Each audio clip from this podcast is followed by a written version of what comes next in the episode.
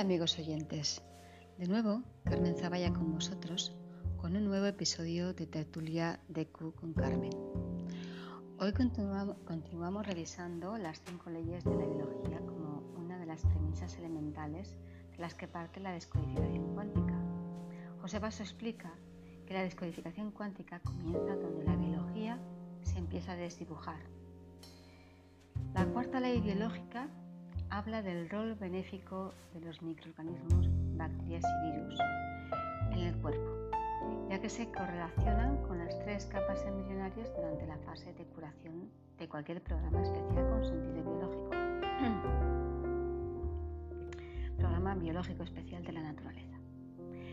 El doctor en antropología Máximo Sandín nos explica en su web www.somosbacteriasyvirus.com cómo durante los primeros 2.500 millones de años las bacterias y virus eran los únicos organismos que habitaban la Tierra. Los seres vivos estamos hechos, estamos hechos de virus y bacterias. La función biológica de los virus y bacterias es la de mantener el equilibrio del ecosistema. Así fue en su momento y continúa siéndolo.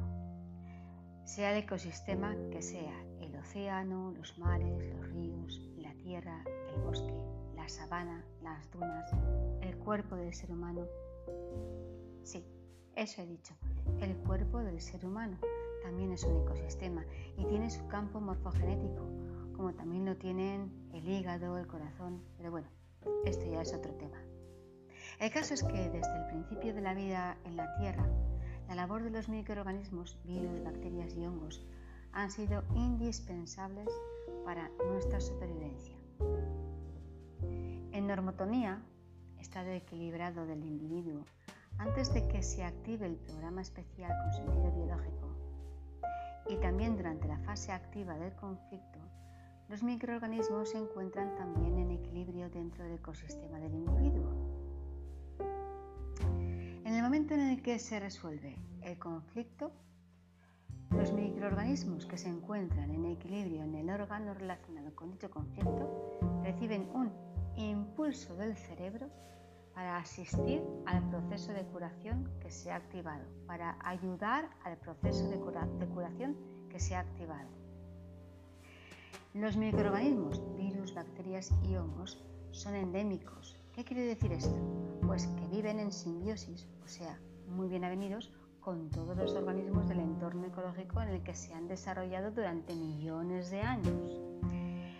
El contacto con microorganismos que son externos al organismo humano, por ejemplo, cuando viajamos a otro país diferente al nuestro, no produce una enfermedad solo por estar en contacto con ellos.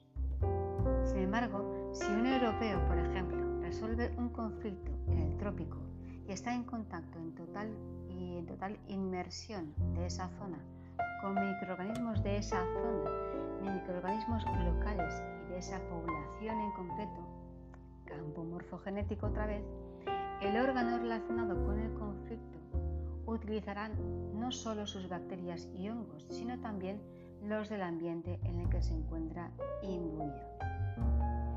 Pero como no está habituado a ellos, su sistema ecológico necesitará acomodarse a ellos y como está en fase de curación, tiene doble trabajo. Realizar la fase de curación y equilibrarse con el nuevo ambiente microbiano que le rodea. Por lo tanto, el proceso de curación puede ser mucho más severo que si se encontrara en su ambiente nativo, al cual su microbiología está totalmente acostumbrada.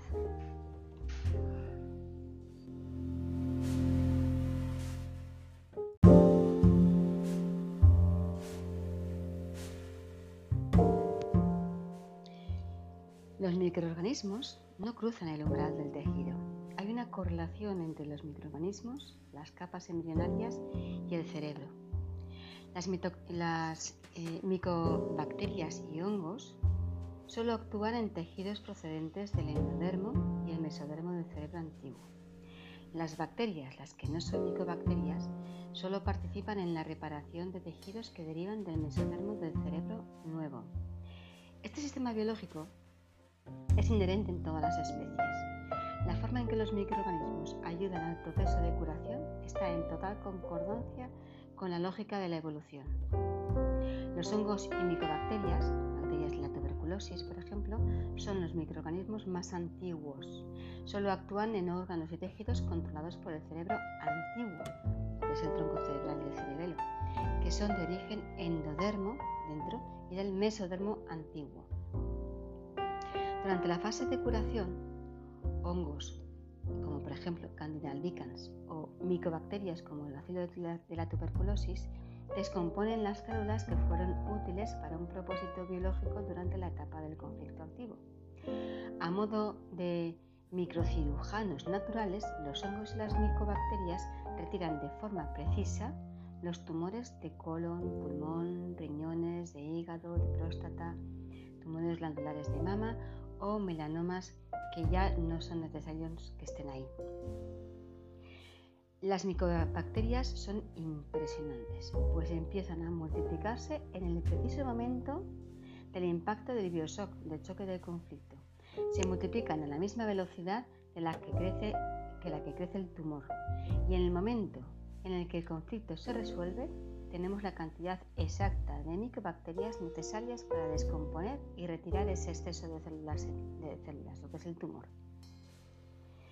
Vamos a ver la sintomatología. Durante el proceso de reparación, de descomposición del exceso de tejido y células, se eliminan a través eh, de las heces, en el caso del colon, a través de la orina, en el caso del riñón y próstata, o la secreción respiratoria de los pulmones, la expectoración en el caso del pulmón. Generalmente van acompañados de sudores nocturnos, secreción eh, que puede ir mezclada con sangre, hinchazón, inflamación, fiebre o dolor. A este proceso microbiano natural se le viene llamando erróneamente infección. Ojo a esto. Si los microorganismos que son necesarios se han erradicado, por ejemplo, a través de un uso excesivo de antibióticos o de químico, el tumor se encapsula y permanece en esa ubicación totalmente inactivo. Entonces, tanto los hongos como las micobacterias, así como las bacterias que no son micobacterias, actúan en órganos y tejidos que derivan del mesodermo antiguo que se controla desde el cerebelo. Las bacterias que no son micobacterias ayudan también a la reparación de tejidos y órganos que derivan del mesodermo nuevo que corresponde a la sustancia blanca del cerebro. Durante la fase de curación, estas bacterias van retirando células, tumores, que ya no son necesarios, están controlados desde el cerebelo, o ayudan a reparar la pérdida de tejido que se produjo durante la fase activa del conflicto, controlada desde la sustancia blanca del cerebro, la parte nueva. Por ejemplo, las bacterias estafilocócicas o estreptocócicas ayudan a la reconstrucción del tejido óseo y a reparar la necrosis pérdida de células u ordenación del tejido del ovario y del testículo. También son importantes para la formación del tejido cicatricial. El tejido conectivo se controla desde la sustancia blanca del cerebro. Si no estuvieran presentes estas bacterias, la reparación sí se va a realizar igual de todas formas, pero no de forma biológicamente óptima. La sintomatología aquí también sería la secreción, aumento de volumen, inflamación, fiebre y dolor y a este proceso de reparación microbiológica natural se le denomina erróneamente infección de nuevo. ¿Y los virus? ¿Qué pasa con los virus? Con respecto a los virus, últimamente se ha puesto en tela de juicio la existencia de virus, tal como los veíamos hasta ahora, es decir, virus patógenos que atacan al ser humano. Hay falta de pruebas científicas frente a la afirmación de que virus específicos son los que provocan infecciones específicas. Esta falta de pruebas está en concordancia con los hallazgos del Dr. Hammer, que no los encontraba en determinadas circunstancias, y está en concordancia con los descubrimientos del biólogo y doctor en antropología Máximo Sandin, que podéis consultar en la, dirección web www.somosbacteriasyvirus.com. El Dr. Hammer explicaba que los virus asistirían, en la línea de la lógica de la evolución, a la reconstrucción de los tejidos ectodérmicos. Los virus, decía Hammer, y lo dice el doctor Máximo Sandin, y lo decimos los biólogos de Biólogos por la Verdad y muchos otros científicos, no son la causa de las enfermedades, sino que juegan un rol vital en el proceso de curación de los tejidos controlados por la corteza cerebral. En sus clases, Máximo Sandin explica cómo los virus, en circunstancias se reúnen, agrupan en lo que él llama hotspots. Y esto está relacionado con la aparición de las distintas especies y el desarrollo súper rápido de un conjunto de células especializadas, por ejemplo, en retención y filtración de agua, en el caso de que, por ejemplo, los peces se queden por un cambio ambiental brusco fuera del agua varados en la arena. Entonces se produce, explica Sandin, un aumento muy rápido de células especializadas con un propósito biológico, que es mantener al individuo, al espécimen, a salvo hasta que vuelvan las condiciones ambientales adecuadas, que vuelva al agua y recoja a los peces y se los lleve de vuelta al mar. Pero si esto no ocurre y los peces quedan fuera del agua, este conjunto de células especializadas en retener y filtrar agua, este tumor, que empezó con ese hotspot de virus que explica Sandin, permanecerá en el espécimen y en el resto de especímenes de la misma especie, porque sufren todos lo mismo, campo morfogenético, que han sufrido el mismo evento. ¿Y qué será lo que aparece de nuevo en estos hasta ahora peces? Pues un riñón, es decir, conjunto de células especializadas en captar y filtrar agua del cuerpo, que les salva la vida y les adapta a estos especímenes al cambio del medio ambiente que se ha producido muy rápidamente y además permanece ese cambio. Así que desde mi punto de vista, los virus y bacterias son nuestros aliados en esta vida biológica. Y desde la cuarta ley biológica, los microorganismos ya no se pueden considerar la causa de enfermedades infecciosas, ya que comprendemos que las bacterias y los virus no provocan enfermedades, sino todo lo contrario, juegan un rol muy importante en la fase de regeneración curación. Por lo tanto, ya no es válida la idea de sistema inmune de defensa contra los microorganismos supuestamente patógenos. La quinta ley biológica dice que toda enfermedad, síntoma, es parte de un programa especial con sentido biológico, creado para ayudar a un organismo humano a resolver su conflicto biológico.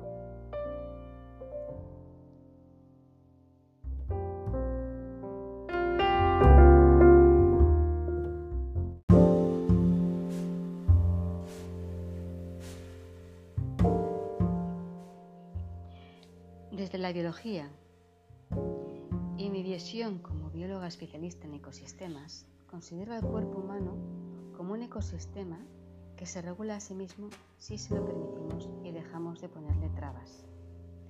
La tendencia del organismo es ir hacia el equilibrio desde el punto de vista energético y de información que somos.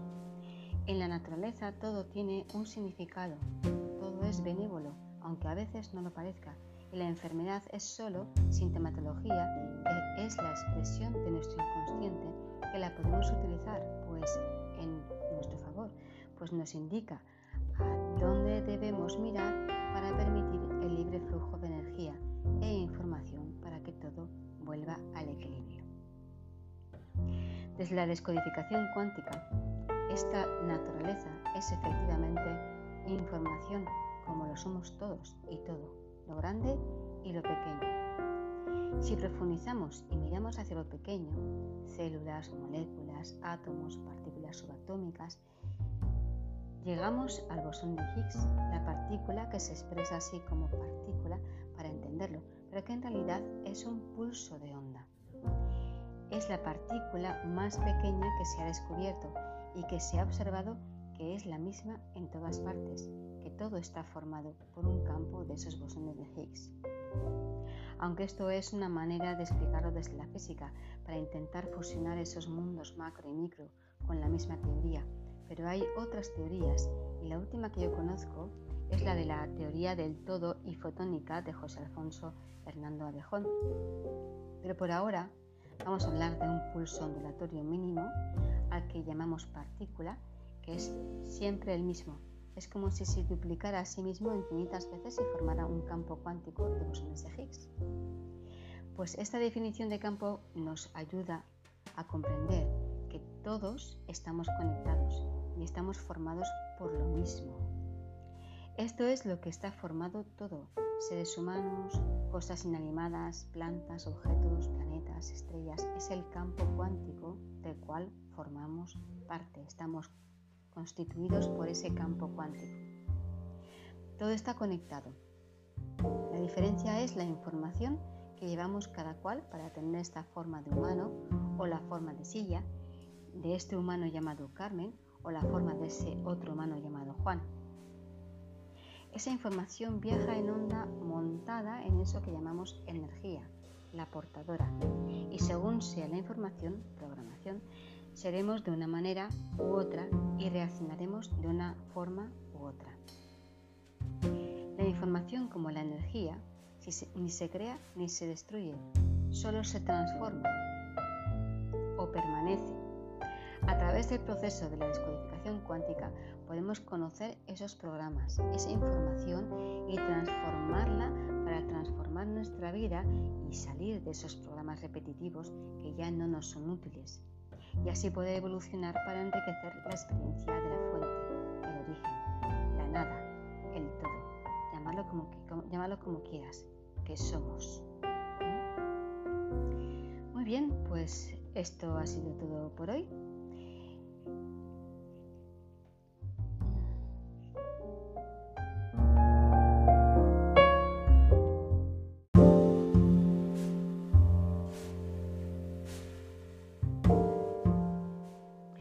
Puedes encontrarme también en www.carmenzaballa.wordpress.com, en Wix, DQ-Carmen con código de invitación todo mayúsculas MDWY7H y en Facebook e Instagram. Muchas gracias por escucharme y hasta la próxima entrega.